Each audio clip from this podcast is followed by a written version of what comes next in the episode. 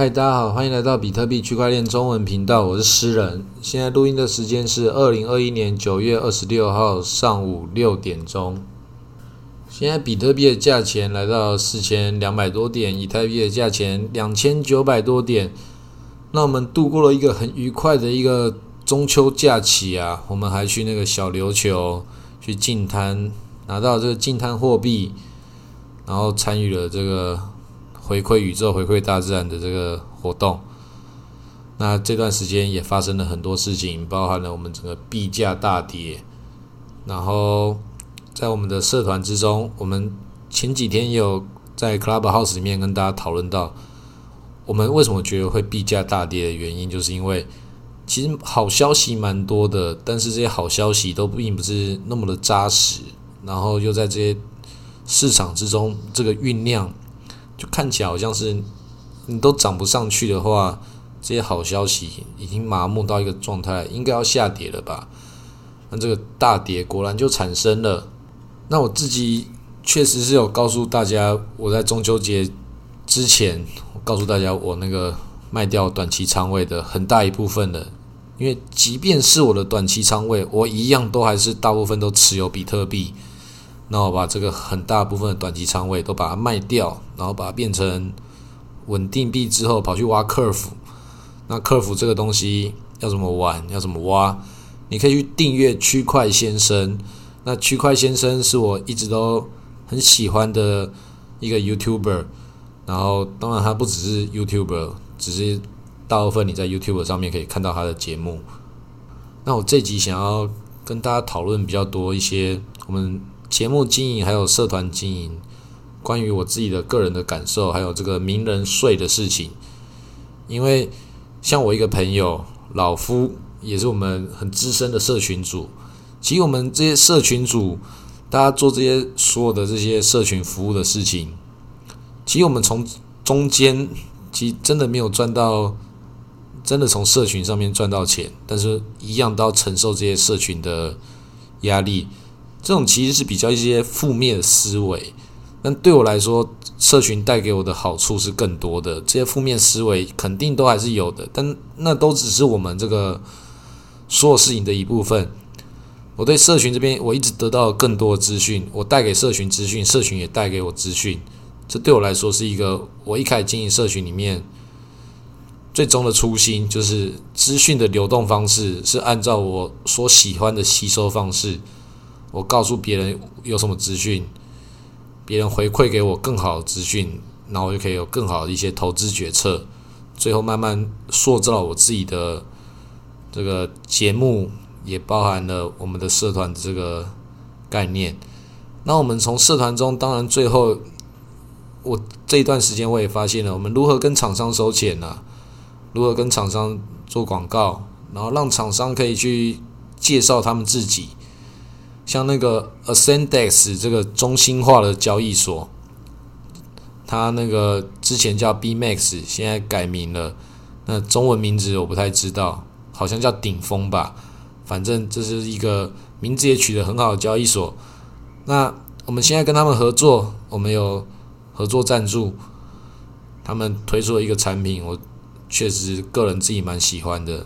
他们在 Polygon 上面有去质押那个 Curve 的代币，然后针对台湾用户又有更高的一些收益。那老实说，我自己没有没有去使用它这个交易所，是因为我已经完完全全的一直想办法让自己进入到这个 DeFi 世界里面。我也跟厂商们说明的很清楚，说。我会告诉大家你们在做什么事情。那接下来是你们以中心化交易所的方式去跟用户们介绍你们的服务。我自己会好好的使用我自己这些 DeFi 上面，我所要遇到一些困难或难题。因为你真的要把自己的这些以太转到 Poly 杆上面，或是要进入到客服的这个体系，这事情都真的是蛮麻烦的。所以你去使用一个中心化交易所，或许是一个好的选择啦。但这就是这个中心化交易所，他用他的信用跟各种地方跟你做担保，你要不要相信他？那是要你自己去做出你自己最后的这个决定。我也没办法帮你保证，即便我们有收了这个厂商赞助的钱，我们也只是帮助他传递这个讯息。你最终的投资结构跟投资状况，我只能告诉你，我是持有了稳定币，然后让稳定币来帮我挖矿，这是我自己的投资结构。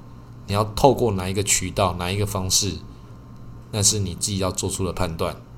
看，像我们这种免责声明都必须要强调。其实我很不喜欢去强调这些免责声明的原因，在于说每个人时间是有限的。我们在这个节目之中，我也不想要去传达我自己太多内心中的一些情绪或感受，但不小心都还是传达了很多。因为我们这些做社群的朋友们，很多人这些情绪，他们都感受着所有社群的情绪，就像这些 NFT 也是一样，NFT 其实就是整个社群情绪。所搭建起来一个新的一个商业结构，在里面你要接受里面有里面的内在宇宙文化。那我建议大家真的是想要投资 NFT 的话，就订阅我们的另外一个频道是 NFT 中文社群。那这里就是 NFT 有什么资讯我都会贴在那边。我们也是跟那个 Lutex 还有动区，然后比特币中文社团 Blackto。这些管理员大家一起创办的一个，就是一个爱好会的一个社群的一个资讯发发送地，在里面大家就可以看到 NFT 的各种新闻。那我自己投资 NFT，其实从以前讲到现在都还是一样讲法，就买你喜欢的就好了。因为真的要为了要赚钱这件事情的话，我是觉得你为了要赚钱这件事情，反而会让你更不容易赚到钱。那这件事情听起来很像干话，我以前也都觉得很像干话。其实我现在也都觉得这是干话，但其实你进入到某个领域的，你看透那边有它的那个文化跟套路以后，你就知道说为什么这叫干话，因为你透露了你想要赚钱的这个需求，那这个市场之中，它就会端出适合你的这个菜色来给你，他有可能可以让让你赚到钱。但是真实状况之中，他就是利用这样的热度，让一些人赚到钱，更多人是被当韭菜被割。NFT 这个市场是不是如此？是，而且他也摆明的告诉你就是如此。所以 NFT 伴随着很多这些名人效应，或是各种的背书，因为它已经不再像以前的这个 ICO 世界，或是一些搞现在什么 Layer Two 那些的，他们都要写出很厉害的技术白皮书，告诉他们要如何拯救世界的。都是告诉你那些以太坊的世界，他们的那个 gas 的消耗效率如何要用他们的 layer two 更屌调整，想的更多这些数学模型，现在都不用了，直接给你 NFT，它什么它就是一个图案或是其他什么东西，告诉你元宇宙更屌的、更底层的整个理想世界的概念，然后你就付钱了。像最近这个《Time》杂志弄那个时间的碎片。这个实在是太迷人了吧！不小心我就把我手中的比特币给抖掉了，成为套牢的那个其中一个 NFT 的奴仆。哦，真的是买了买最高点呢。好，那也是告诉大家，我们现在这个该被割的韭菜，我也是告诉大家了。我这边也被也也是被割啊，不能讲被割了，我卖掉才是被割。我现在是被套牢。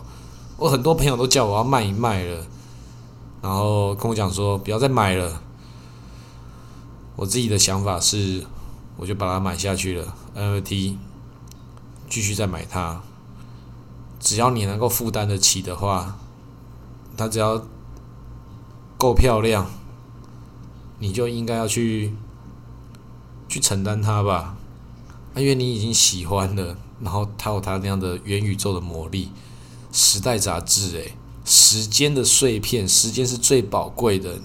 你只要能够负担得起，你理所当然都要去承担它，因为你已经承担不了其他的东西了。你承担不了涨跌，承不承担不了比特币，那你就要去承担时间嘛。所以我把比特币换到时间去，我觉得这是一个看了 NFT 宇宙这么疯狂的这个态度的话。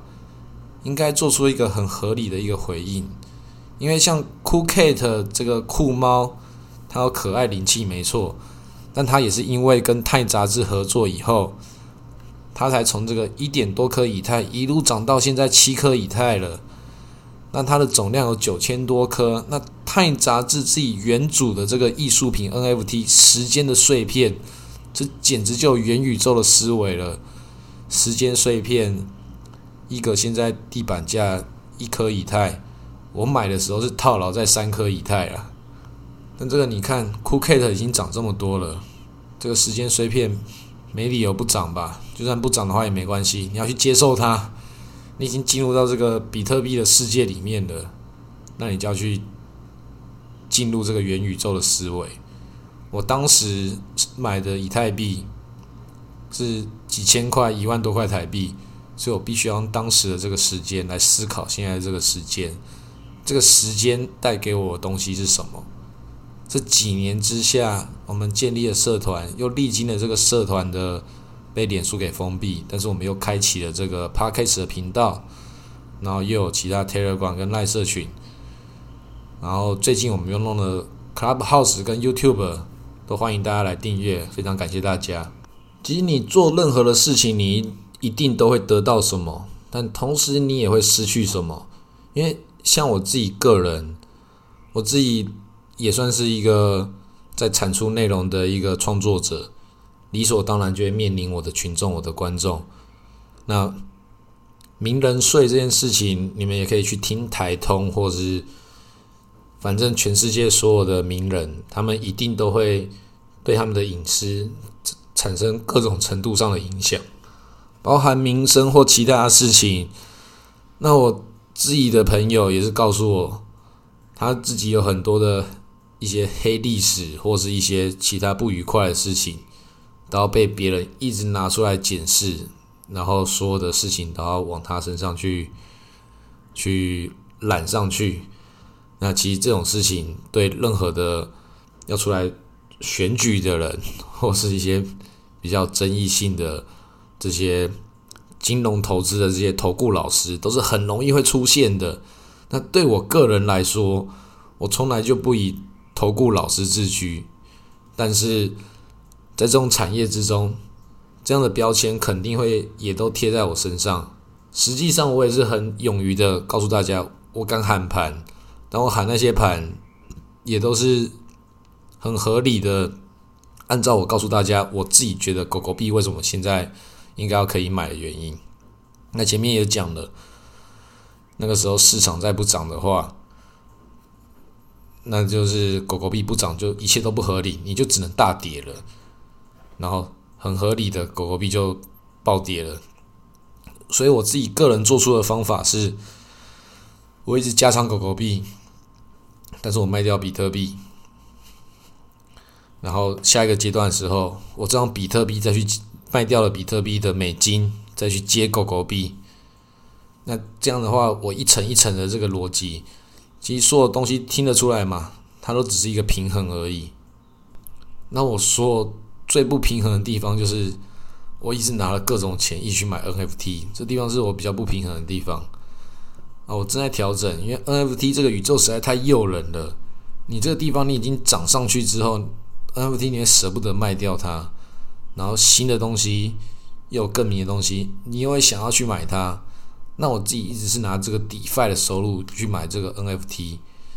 那最近遇到了更大的问题是，哇！我竟然要杀掉 DeFi，会上面帮我生生一些利息的一些项目，杀掉拿去买时间的碎片了。哇，时间的碎片实在太迷人了。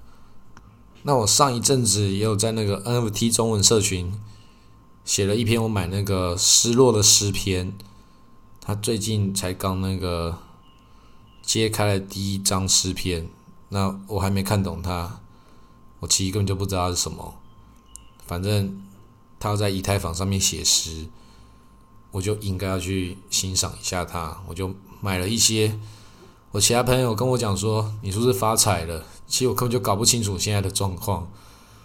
正如同我之前也有在 Lootex 上面跟着买了一块 Sandbox 的地，然后他们也讲说可能涨了很多吧。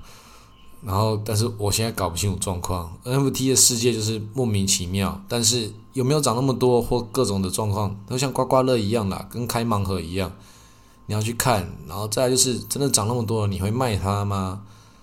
你真的舍得卖掉吗？那都很值得再好好的斟酌啦。